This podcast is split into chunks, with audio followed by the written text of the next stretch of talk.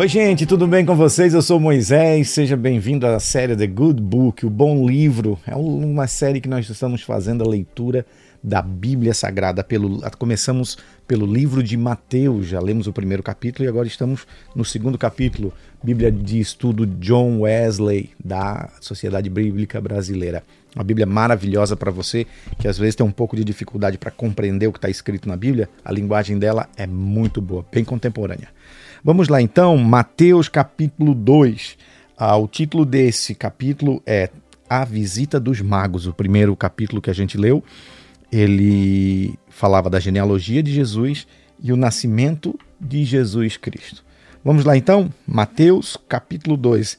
Lembrando que nós também estamos nas plataformas de áudio Spotify e Apple Podcast. Não deixe também de inscrever-se no canal, ative as notificações, assim você fica por dentro de tudo que a gente publica por aqui. Chega uma notificação para você, tá bom? Curta, compartilhe, comente, mande o seu feedback. É sempre bom ouvir de você como que o nosso conteúdo está chegando até você, tá bom? Que Deus te abençoe. Vamos lá então. Mateus capítulo 2. Tendo Jesus nascido em Belém da Judéia, nos dias do rei Herodes, eis que vieram os magos do Oriente e perguntavam: Onde está o recém-nascido rei dos judeus? Porque vimos a sua estrela no Oriente e vimos para adorá-lo. Ao ouvir isso, o rei Herodes ficou alarmado e com ele toda Jerusalém. Então Herodes convocou todos os principais sacerdotes e os escribas do povo e lhes perguntou onde o Cristo deveria nascer. Eles responderam: Em Belém da Judéia, porque assim está escrito por meio do profeta. E você, Belém, terra de Judá, de modo nenhum é a menor entre as principais de Judá, porque de você sairá o guia que apacentará o meu povo Israel.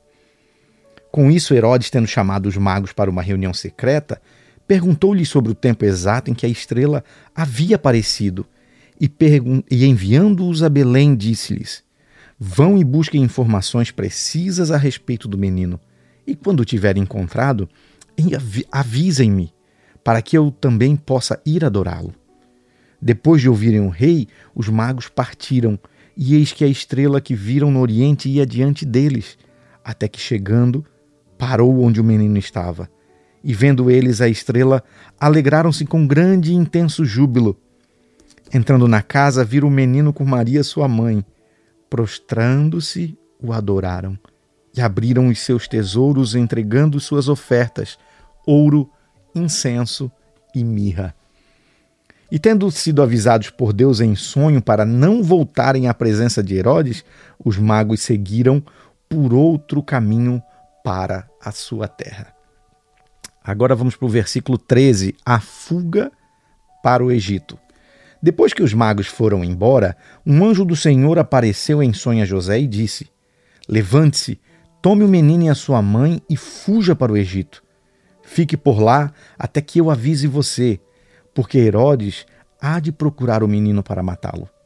Levantando-se José, tomou de noite o menino e a sua mãe e partiu para o Egito, onde ficou até a morte de Herodes. Isso aconteceu para se cumprir o que foi dito pelo Senhor por meio do profeta: Do Egito chamei o meu filho.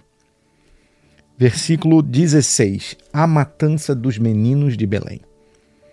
Vendo-se iludido pelos magos, Herodes ficou muito furioso e mandou matar todos os meninos de Belém e de todos os seus arredores de dois anos para baixo, conforme as informações que havia recebido dos magos a respeito do tempo em que a estrela havia aparecido. Então se cumpriu o que foi dito por meio do profeta Jeremias. Ouviu-se um clamor em Ramá, pranto e grande lamento. Era Raquel chorando por seus filhos e inconsolável, porque eles já não existem. Versículo de número 19: A volta do Egito. Depois da morte de Herodes, um anjo do Senhor apareceu em sonho a José do Egito e lhe disse: Levante-se, tome o menino e a sua mãe e vá para a terra de Israel, porque os que queriam matar o menino já morreram. Levantando-se José, tomou o menino e a sua mãe e voltou para a terra de Israel. Porém, ouvindo que Aquelau reinava na Judéia em lugar de seu pai Herodes, teve medo de ir para lá. E tendo sido avisado por Deus em sonho, José foi para a região da Galiléia e foi morar numa cidade chamada Nazaré, para se cumprir o que foi dito por meio dos profetas. Ele será chamado Nazareno.